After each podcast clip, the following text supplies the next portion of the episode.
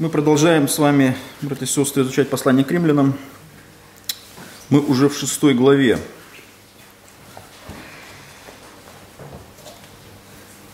Прочитаем с 1 по 7 стих включительно. Шестая глава римлянам с 1 по 7 стих. Что же скажем, оставаться ли нам в грехе, чтобы умножилась благодать? Никак. Мы умерли для, для греха, как же нам жить в нем? Неужели не знаете, что все мы, крестившиеся во Христа Иисуса, в смерть Его крестились. Итак, мы погребли с Ним крещением в смерть, дабы как Христос воскрес из мертвых славы Отца, так и нам ходить в обновленной жизни. Ибо если мы соединены с Ним подобием смерти Его, то должны быть соединены и подобием воскресения. Зная то, что ветхий наш человек распят с Ним, чтобы упразднено было тело греховное, дабы нам не быть уже рабами греху, ибо умерший освободился от греха. Павел продолжает благовествование э, в послании к римлянам, э, провозглашает Евангелие, которое по своей сути, оно очень глобально. Если бы просто, например, Павел остановил свою мысль на пятой главе и сказал бы, что вот и так, ну, с одной стороны, люди грешные, им нужен кто-то из помощников э, в виде святой жертвы, чтобы пришел и спас их от греха, и вот когда приходит этот святой, берет на себя наши грехи, умирает за нас, и Бог на этом основании оправдывает грешников. С одной стороны, кажется, что все, тут уже точку можно поставить, грехи нам прощены, нам дана жизнь вечная, и на этом как бы можно поставить точку. Это бы в нашем, может быть, понимании было бы достаточно. Но это не в понимании Бога. Потому что в пятой главе э, послания к римлянам Павел э, начинает с середины главы показывать, э, кроме того, что он в первой части показал всю, все действие Христа в нашем спасении в плане прощения грехов и заместительной жертвы, в плане оправдания, то, начиная с середины пятой главы, он показывает, что Иисус, который пришел, умер за нас и воскрес для нашего оправдания, он решает и вопрос, который был связан с далеким прошлым, с грехом Адама, с первородным грехом. Вот этот первородный грех, о котором мы говорили несколько раз, он остается э, в нашем теле до нашей смерти. Он никуда не исчезает. Но э, Богу нужно решить э, проблему, кроме прощения грехов, которые которые возникают в результате вот этой жизнедеятельности этого первородного греха, живущего в нас.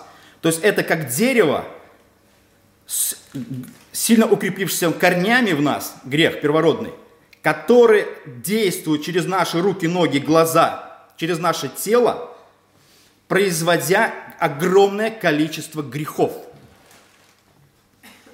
И когда Бог, придя на землю, Он, умирая за нас, дает основание Богу Отцу простить нам наши грехи. То есть вот эти э, проявления э, этого первородного греха в виде, в виде грехов. Но Богу также, с другой стороны, нужно решить эту проблему, э, чтобы выдернуть корень. Понимаете, да? Вы можете э, в своем саду или на огороде бороться с сорняками очень активно. Вы можете сверху сорвать, не вырвав корни, с одной стороны, вы вроде бы лишаете а, а, на какое-то время свой участок сорняков, но корень глубоко остается внутри. И при благоприятных условиях он опять себя проявит.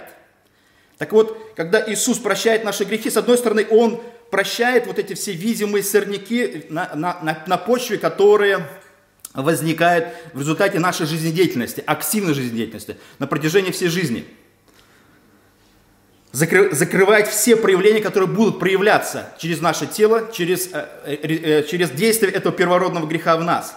Но Евангелие, оно звучит немножко больше. Кроме того, что Бог прощает нам наши грехи, дает нам жизнь вечную, вводит нас в небо, Он еще и решает первопричину всех этих проблем, которые было связано с действием Адама и этого первородного греха.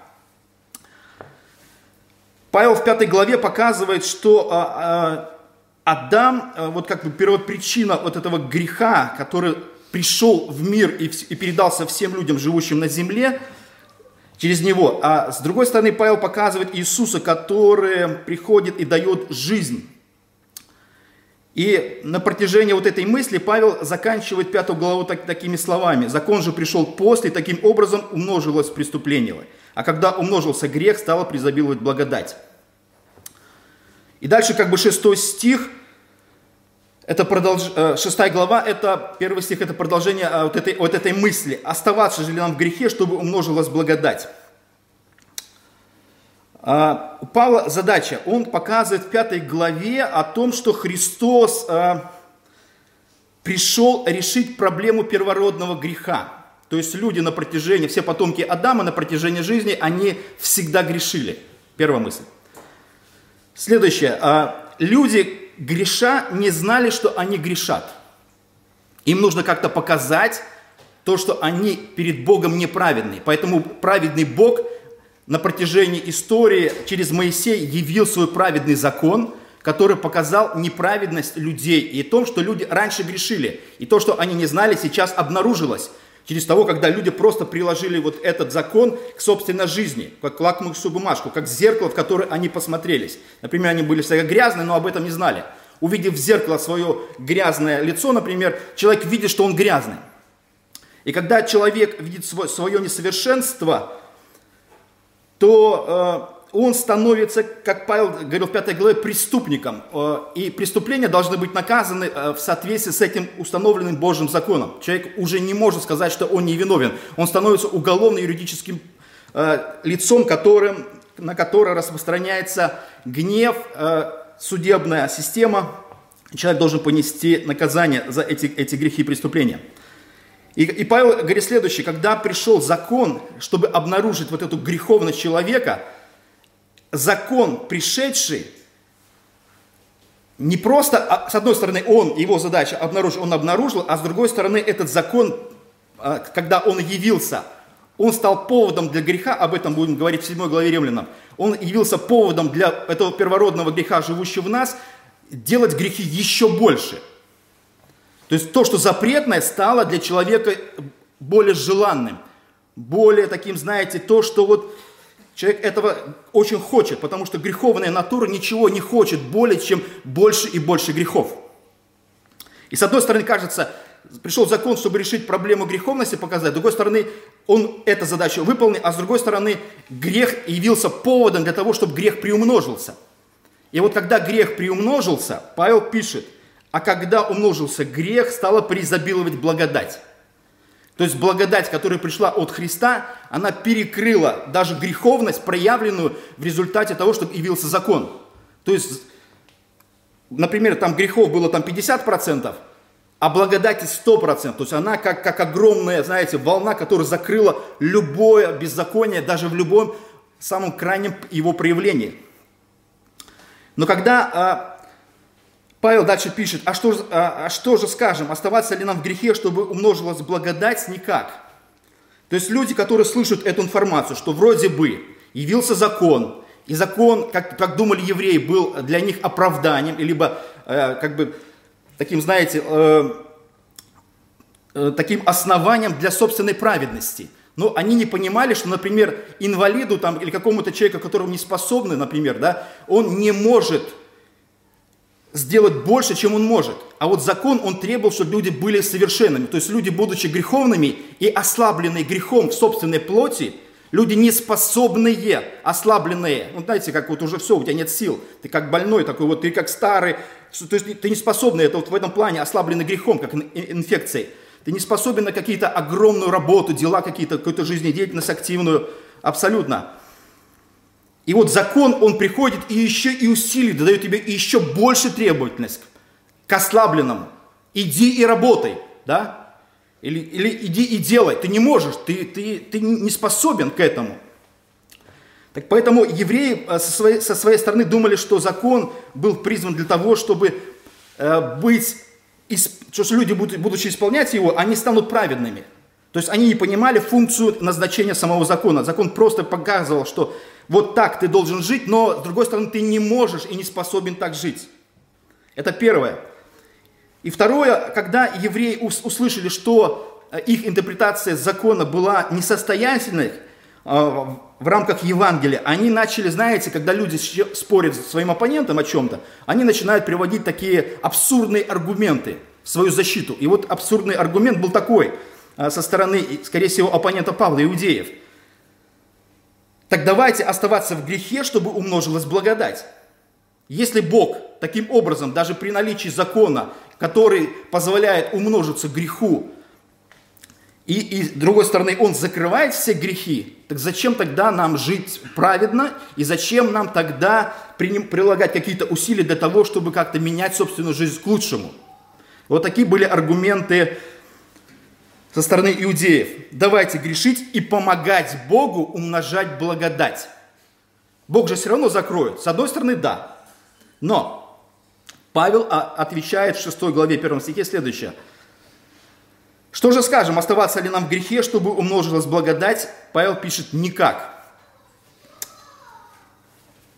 Павел показывает, э, что э, то, что э, благодать закрыла, это не значит, что нужно продолжать грешить. Это то же самое, как ребенок, например, в семье, который что-то сделал не так. В свое время, как когда-то еще в советские времена, меня обвинили там э, в том, что я кого-то там побил, какого-то мальчика, хотя я к этому вообще не имел никакого отношения. Меня вызвали там какой-то комитет и дали отцу штраф 50 рублей. Это было настолько обидно, что вообще к этому. Я потом нашел этого парня и сказал, парень, ты, ты не прав. То есть мне, мне дали штраф, то есть отец покрыл а, как бы якобы мое, мое несовершенство. Но это не было поводом, чтобы я дальше мог, скажем, якобы жить, жить такой, знаете, неправедной жизнью. Так Павел пишет, что э, то, что решает Иисус, это решает Иисус. А с, друг, с другой стороны, он решает этот вопрос глобально. Об этом мы посмотрим на протяжении этой шестой главы, каким образом а, Бог совершает проблему вот этого первородного греха. То есть он не просто прощает грехи, но он еще и решает вопрос вот этого греха первородного, живущего в нас. То есть нужно а, Богу уничтожить или а, локализовать первопричину того, что в нас происходит. Мы должны освободиться от этого внутреннего рабства, первородного греха, чтобы спокойно жить, повинуясь Христу. И вот когда у людей возникали вопросы по поводу праведной жизни, Иуда в 4 стихе своего послания говорит следующее. Были такие люди, нечестивые люди, обращающие благодать Бога нашего в повод к распутству – Например, ты слабый, ты греховный. Вот как наши грехи, которые все время сопровождают нас. С одной стороны, можно э, сделать два вывода. Когда мы, например, согрешаем. Мы что-то согрешили, первый вывод. А, я не могу с ним справиться, буду грешить дальше. Первый вывод. Второй вывод. Нет, я согрешил, но я не буду дальше, я буду с этим что-то делать. Это не норма, это не есть э, нормальная позиция, это противоречит божественному принципу. Поэтому, чтобы со мной не происходило, я буду решать вопрос э, борьбы с грехом. Поэтому Павел не поощряет и не, не дает даже никакой надежды нам, чтобы как-то изменить свое направление и дать повод сказать, а, ну ладно, знаете, иногда, когда люди сдаются, они дают повод для, э, скажем, для свободы, э, чтобы не делать что-то хорошее, да? А я слабый, а я не могу, а я не умею, еще что-то. То есть люди вот так пытаются поощрить Э, собственную слабость. Но Павел не дает это, этого абсолютно никому. И говорит, что решительно нет. Что же скажем на это? Оставаться ли нам э, в грехе, что же нужно благодать? Павел пишет, никак. Ни в коем случае. Это самая ужасная мысль, которая могла нам прийти в голову. Потому что Павел э, дает направление движения мысли и показывает, что Христос, не, брос, не прощ, прощая наши грехи, Он не бросает нас на произвол той ситуации, в которой мы были раньше. Мы раньше были проданы греху первородному, живущему в нас, и были беспомощны. И мы помним эту беспомощность. Мы помним, что мы были неспособные решать эти, эти проблемы, эти грехов. Мы видели, что они не закрываются, что жизнь не улучшается, что мы живем как живем, уже плывем по течению жизни, и ничто не может изменить э, этих вещей.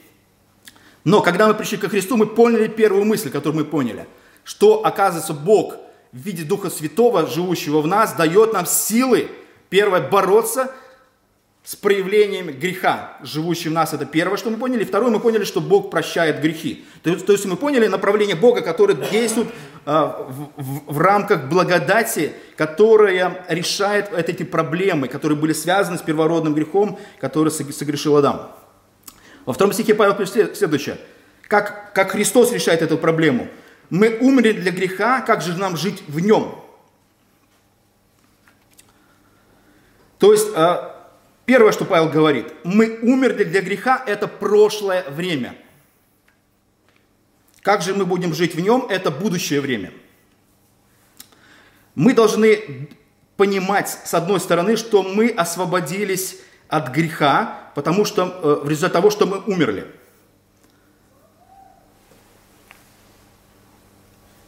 Каким образом, о чем здесь говорит Павел? Что значит мы умерли для греха? Каким, когда мы умерли для греха? Что произошло когда? Как, как это? Как это случилось?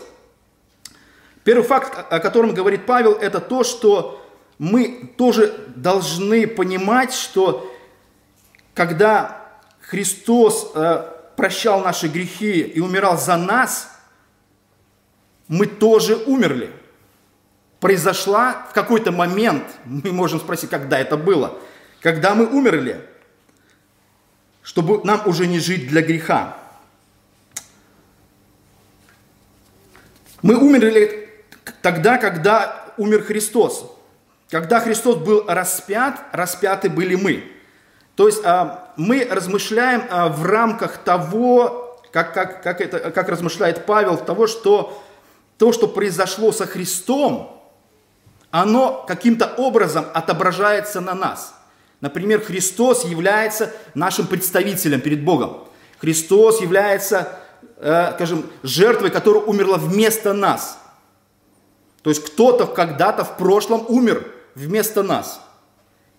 И когда Христос умер в прошлом, мы воспринимаем это как то, что то, что произошло в прошлом, распространяется и на нас, живущим в данное время – Казалось бы, прошло 2000 лет, но вот это прошлое очень сильно влияет на наше сегодняшнее настоящее, которое способно простить э, наши грехи и повлиять на наше будущее в вечности.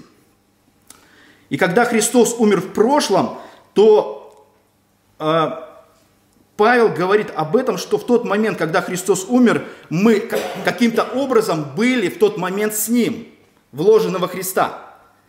Э, концепция Павла такая, что он говорит, что не просто о, о том, что мы как-то, знаете, Христос делает свою работу, мы как бы воспринимаем то, что сделал Христос, но с другой, он, с другой стороны он показывает наш союз со Христом таким образом, что мы каким-то образом соединены со Христом. Вот наша связь, мы во Христе. Вот это слово во Христе, оно что-то вот передает очень близкое. И, и все, что произошло со Христом, то же самое произошло и с нами – Умирает Христос, умираем и мы, вложенные во Христа. Воскресает Христос, воскресаем и мы, потому что мы во Христе. Это вот как то, что вот есть, например, книга, и в книгу вложен лист, да? То, что происходит с книгой, происходит, происходит с этим листом, вложенным в, в эту книгу. Поэтому то, что произошло со Христом в прошлом, оно напрямую связано с нами. С одной стороны кажется, ну как это так? Мы говорим о каких-то вещах, которое вроде бы не воспринять. Но это из, из, из, из рамок того, что связано, например, с духовным миром. С одной стороны, кажется, это какой-то абсурд. Мы живем здесь, Христос умер 2000 лет назад, каким образом смерть Христа была и нашей смертью? Это, знаете, а, эти вопросы из ряда того, а, которые мы не можем потрогать. Вообще в христианстве и в духовной жизни все вопросы, они, их нельзя потрогать. Вы знаете, да? Например, кто может доказать своему собеседнику, чтобы он потрогал и пощупал о том, что вы имеете жизнь вечную? У вас есть документы? Как, что, что у вас есть и что вы можете представить своему оппоненту в плане того, что у вас есть жизнь вечная? Понимаете? Кто из нас здесь сидящих может доказать, что ему прощены грехи? Никто. Понимаете? Это то, что связано э, с тем, что говорит Бог. Если Бог провозглашает какие-то вещи, или, например, вопрос, мы говорили, итак, мы оправданы во Христе. Вот нам пришло оправдание, у нас юридический статус оправданных во Христе навсегда. Извините, но когда, по крайней мере, выходят э, из тюрьмы, выдают, по крайней мере, справку, да, что был осужденный в паспорте, и раньше, по крайней мере, был штамп о том, что человек осужденный. И все прекрасно знали на основании этих документов, что он, скажем, понес наказание, и у него есть определенный документ, удостоверяющий прощение его грехов, то, что он, по крайней мере, заплатил какую-то цену в виде какого-то срока, чтобы ему были прощены вот эти преступления, которые он совершил. Но то, что касается христианства, это все виртуально, можно так сказать, современным языком. Это ничто нельзя потрогать. Это то, что находится в рамках веры и духовной жизни –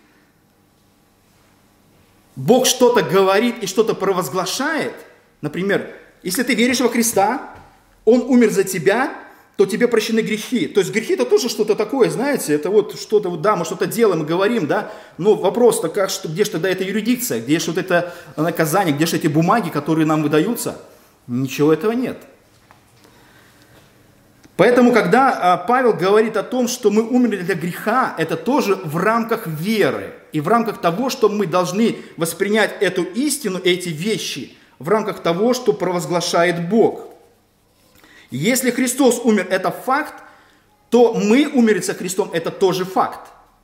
Ничего другого быть не может иначе.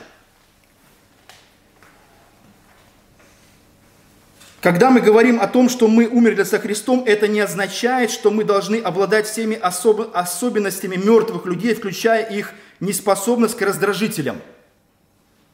Мертвый, спросите его о чем-то, дотроньтесь, попытайтесь его э, как-то призвать к жизни, и вы в ответ не получите ничего.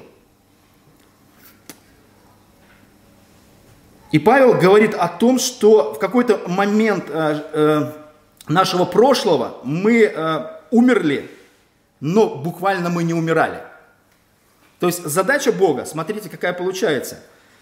Мы должны иметь прощение грехов, но остаться живы. Поэтому, если мы действуем в, рам- в рамках законодательства, то мы должны умереть фактически за наши грехи. И Бог должен осудить нас и отправить нас в места наказания. Но так как мы хотим остаться живы и не попасть в эти места, поэтому вместо нас кто-то несет буквальную смерть. Эту смерть понес Христос, а мы, будучи в нем, Он умирает буквально, а мы умираем в нем как вложенные, как те, кто э, являются частью, но не, но не буквально, даже как юридически, духовно. Бог смотрит на нас, как вложенных во Христа, умерших, и, и считает это фактом перед собой, как людей, понесших определенную возмездие за то, что люди совершили. Иисус является нашим представителем. Иисус умирает физически, мы умираем юридически, можно так с таким образом сказать, если так как-то упростить этот момент. Наш представитель умер, и мы умерли в нем, потому что были вложены в ним, с ним, то есть мы были соединены с ним. Это знаете, как э, когда-то э, смотрел э, один, то есть я как продукт, знаете, советский продукт, выросший на советской там литературе, художественных фильмах и всем таком, классике. Поэтому я всегда привожу с мультиков, с фильмов всякие примеры из жизни. А, был такой фильм а, о войне, и там, значит, э, солдаты рассуждали таким образом. Они говорят так, ну хорошо, тебя убьют. И он говорит, это не просто тебя убьют, убьют все твое поколение. То есть убивают тебя одного, но убивают все, что от тебя могло быть произойти. То есть буквально всю ветку, которая могла быть от тебя. То есть это не просто, что такие глобальные мысли у людей а, рождаются. То есть это не умирает один человек, а умирает все фактически в нем, которые еще не родились. Поэтому солдаты таким образом рассуждали о смысле жизни, бытия, войны и последствий войны, которые отражались на их жизни и на жизни людей, которые могли родиться от них.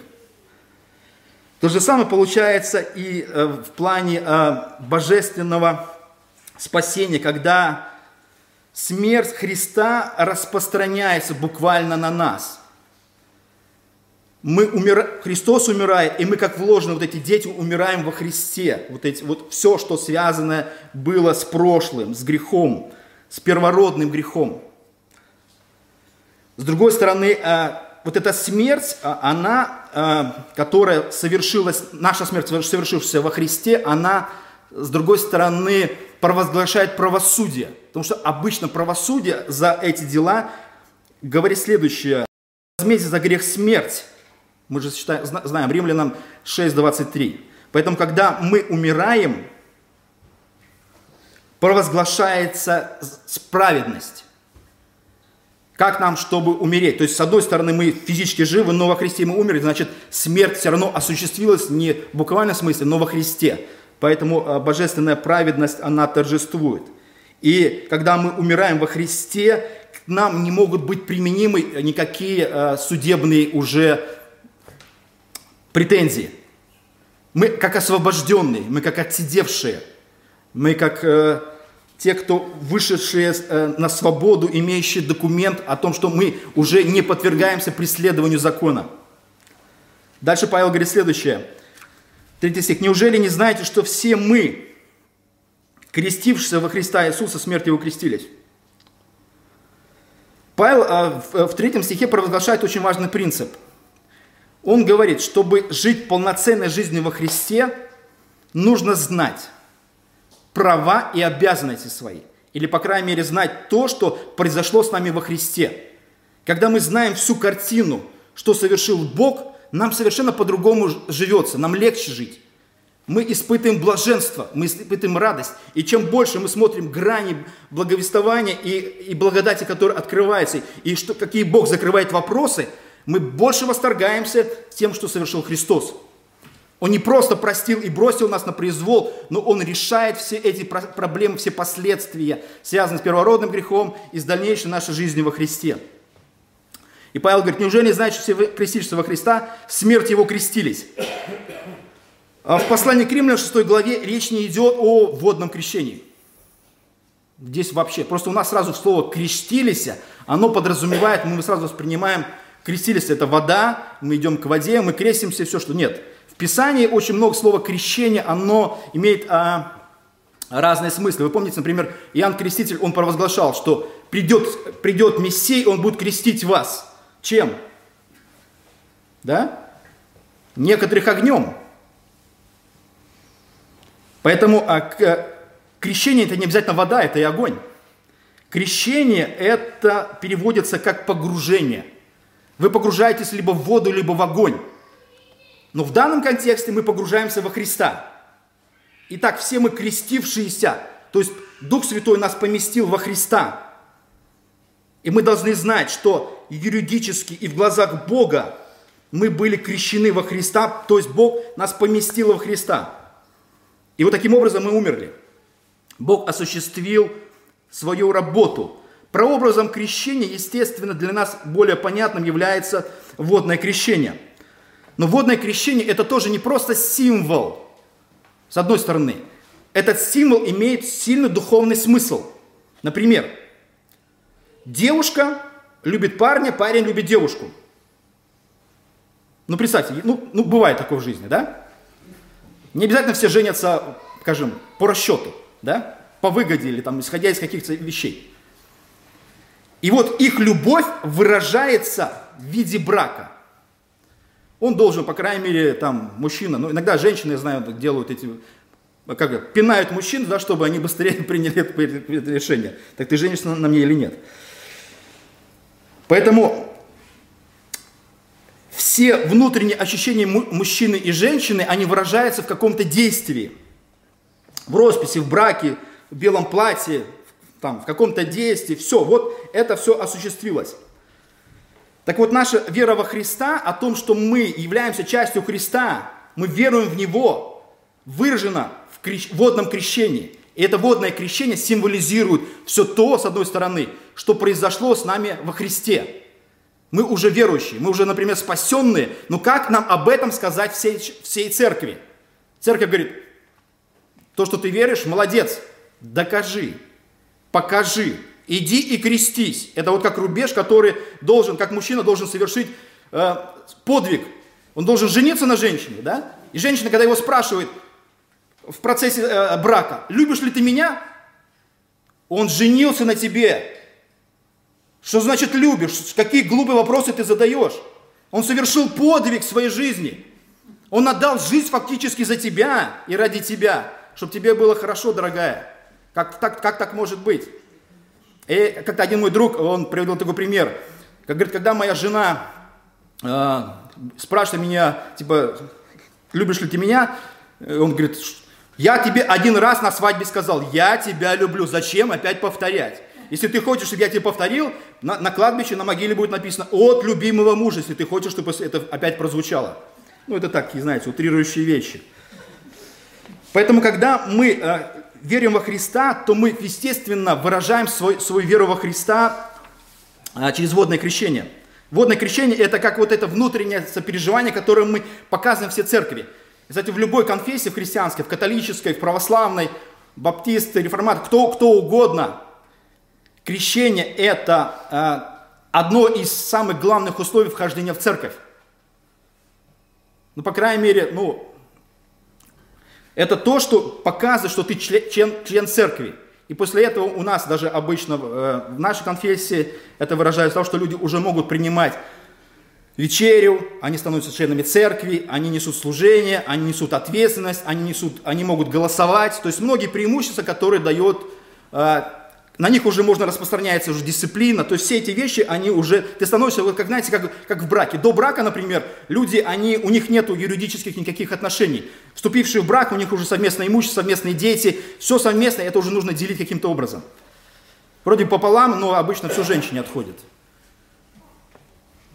И мужчины очень слабо сопротивляются этому. Практически не сопротивляются, но может быть и правильно. А Поэтому Павел говорит о том, что э, то, что мы э, не, знаете, что мы крестишься во Христа, в смерти его крестились. То есть это факт. Мы должны это знать. Мы должны знать о своем прошлом. Наше прошлое формирует наше будущее. Наше будущее это, – это наше мышление, это наше понимание, это наш статус, это наши права, которые мы получаем через то, что совершил Христос. И дальше Павел говорит, Итак, мы погребли с Ним крещением в смерть, как, дабы как Христос воскрес из мертвых славу Отца, так и нам ходить в обновленной жизни. Итак, мы погребли с Ним крещением в смерть. Но смерть – это не конец. Христос воскрес. И здесь сказано, что как Христос воскрес из мертвых славы Отца, так и нам ходить в обновленной жизни. То есть это причинно-следственная связь. Не то, что Христос воскрес – но, может быть, им и нас коснется жизнь воскресения. Нет. Мы, будучи во Христе и погруженные во Христа, крестившиеся во Христа, Христос умирает, мы умираем. Христос воскресает, и мы воскресаем. Это абсолютно а, звенья одной цепи. Оно по-другому не может быть совершенно выражено. Это вот символы как крещение. Мы погружаемся для прошлой жизни, мы умираем как воду, да, и воскресаем, как воскресаем, как мы говорим, там, для новой жизни. Это больше такие символы, показывающие то, что с нами произошло в реальной жизни. То есть обновленная жизнь, это говорит о качественной везде. Подобно тому, как наша прежняя э, жизнь, прошлая жизнь с грехом, она умерла, а теперь новая жизнь, это характеризует жизнь э, праведной, обновленной жизни, совершенно нового качества – мы живем праведно не потому, что нам захотелось, и мы уверовали во Христа. Нет. А то, что это естественность, наше состояние, потому что мы, будучи во Христе, мы уже умираем для чего-то плохого. И воскр... Вот как мы умерли для того, что сделал Адам, и живем для того, кто своего возлюбленного. Кстати, интересно, потом в 7 главе мы будем говорить о том, как, каким образом мы соединяемся, умирая там для закона с возлюбленным Христом. Это прообраз как брака, там Павел говорит в 7 главе. Очень интересный прообраз. Поэтому дальше Павел говорит, 5 стих, «Ибо если мы соединены с ним подобием смерти его, то должны быть соединены и подобием воскресения». Соединены – это фактически срослись. Это части, две части одного. Мы разделяем со Христом и воскресение, и смерть. Подобие – это говорит о символизме определенном – как мы говорили, э, Христос это фактически умер, а мы умираем в нем, но не фактически, юридически, духовно. И должны быть, это значит, что, что мы уже, наша жизнь соединяется со, Хри, соединяясь со Христом, она уже живет совершенно новой качественной жизнью. То есть а, аргумент Павла строится таким образом. Почему мы не можем грешить? Звучит так вопрос. Потому что мы умерли для греха и, и, и живем соверш... и воскресли для, для нового. Поэтому мы не можем вернуться в прошлое. Прошлое невозможно. То есть Павел говорит не потому, что там не делайте, там, ну, вам нехорошо это делать, это стыдно. Нет. Он, его аргумент следующий. Вы фактически не можете вернуться к прошлому, которое умерло. Оно уже не существует, оно лиш, лишено своей силы. И еще пару мыслей. Шестой стих, Павел говорит, зная то, что ветхий наш человек распят с ним, чтобы упразднено было тело греховное, дабы нам не быть э, уже рабами греху. О чем же здесь говорит Павел? Как, э, как Иисус в смерти своей и нашем соединении с Ним решает вопрос прошлого, ветхого нашего человека. Павел говорит следующее, зная то, что, опять, зная то, вы должны знать, вы должны знать, вы должны знать, понимаете, да, то есть все, все эти вещи, они все время должны провозглашаться. Это дает информацию для нашего утверждения, осознания всего того, что мы получаем во Христе. Интересный исторический факт. Э, например, э, есть такая страна Венесуэла, вы прекрасно знаете, да?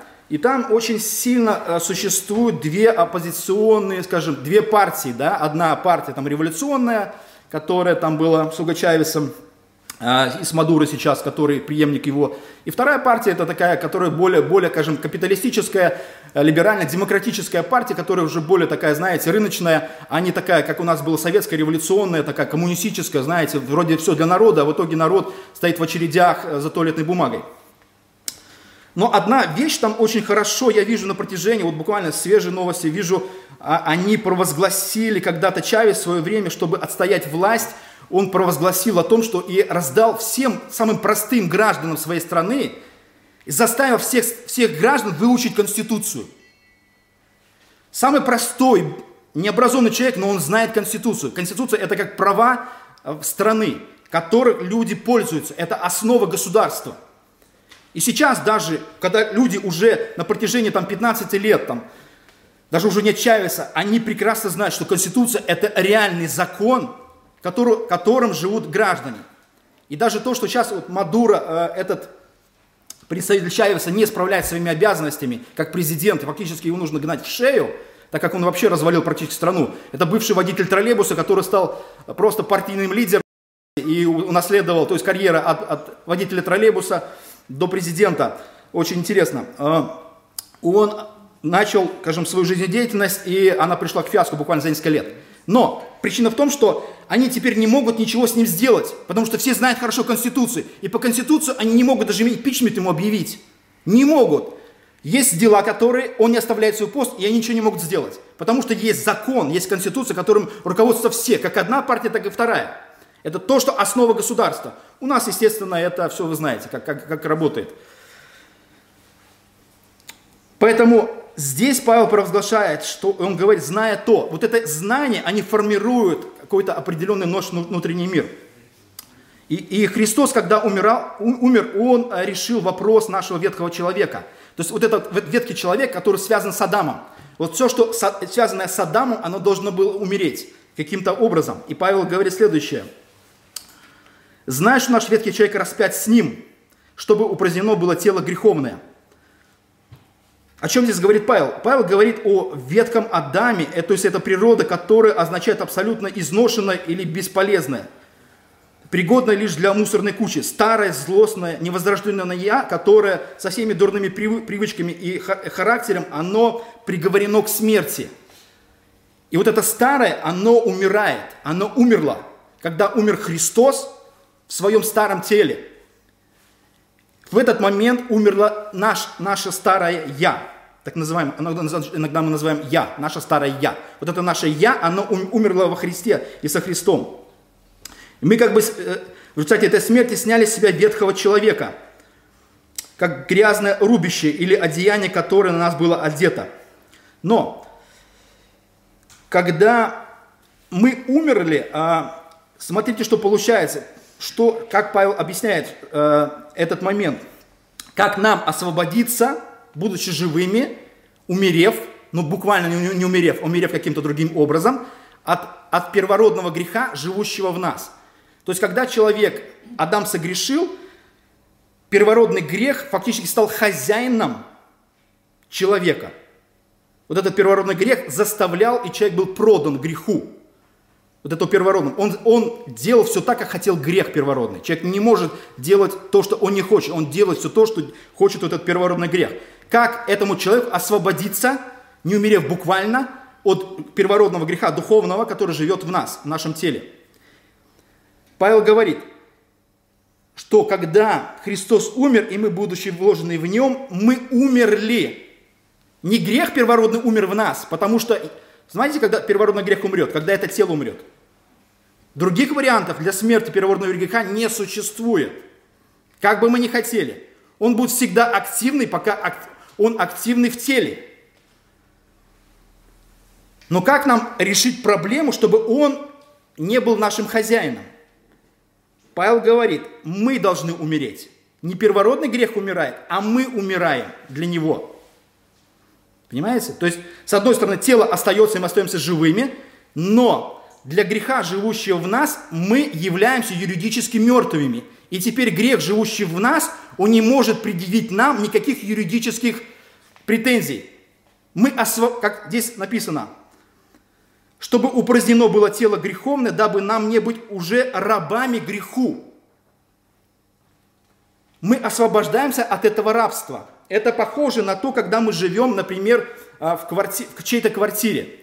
Да? Есть хозяин квартиры, и мы живем в этой квартире. Представьте себе. В один прекрасный момент мы разбогатели, и у нас появились деньги, и мы выкупили часть квартиры. У нас появилась своя кухня, комната, да, и, и общая часть квартиры, это является общей частью. Но мы живем все время в одной и той же квартире. Это как с первородным грехом. Мы живем, и первородный грех живет в одной и той же квартире. Иногда мы пересекаемся в этой квартире. Он иногда встречаемся где-то в коридоре, либо на кухне, и начинается выяснение отношений, да? Кто тут главный? И он по привычке говорит, подожди, так это же мое. Мы говорим, твое? Идем в комнату, берем документы, говорит, это уже наше, это уже мое. Вот эта комната моя, все, что в комнате мое, да, все, мы юридически имеем права. Так вот этот ветхий, ветхий человек, который умер, он не, не уже освободился от этого греха. Он не имеет над нами уже никакого права. У нас уже документы на руках. И дальше Павел говорит еще один такой очень важный момент, который э, был связан с греческим обществом. Э, Павел говорит следующее. Чтобы упразднено было тело греховное. То вот тело греховное, например, в мышлении греков, оно означало то, что это гностическое мышление, о том, что тело поврежденное, оно поврежденное, оно греховное, оно уже не способно ни к чему хорошему, оно только на уничтожение только способно. И греки ждали, что когда человек умирает, вот этот дух освобождается его, он соединяется с божеством, а все, что связано с телом, оно становится, ну, как знаете, ненужным, выбрасывается, умирает. И так думали коринфяне, вы помните, да? Когда коринфяне ходили к проституткам, Павел говорит, ваше тело теперь храм Святого Духа. Вы не способны теперь, вы не, не имеете права а, они, у них мышление старое, греховное осталось, э, э, греческое. Они думали, что телом можно делать все, что хочешь, а дух прославляет Бога, а тело можно отправлять на, к жрицам. Павел говорит, нет, теперь ваше тело для прославления. Бог, освобождая вас от старого прошлого, дает вам возможность делать великие славные дела для прославления Бога. Поэтому тело, оно не просто греховное, оно лишь инструмент, котором либо действует первородный грех, живущий в нас, либо Святой Дух проявляется через это тело, через одно и то же тело. Поэтому вопрос, дальше мы будем говорить по шестой главе, кому мы отдаем в руки это, это тело. Поэтому, когда мы умерли, для греха мы лишили первородный грех силы. Но он остался в нас, он живет, он не имеет силы, но он остался. Понимаете, да? Но с другой стороны, юридически мы стали свободными, мы уже предоставлены сами себе. Поэтому в дальнейших размышлениях мы посмотрим о, о том, что как Христос дальше решает эту проблему и дает нам возможность жить свободной жизнью во Христе. Аминь.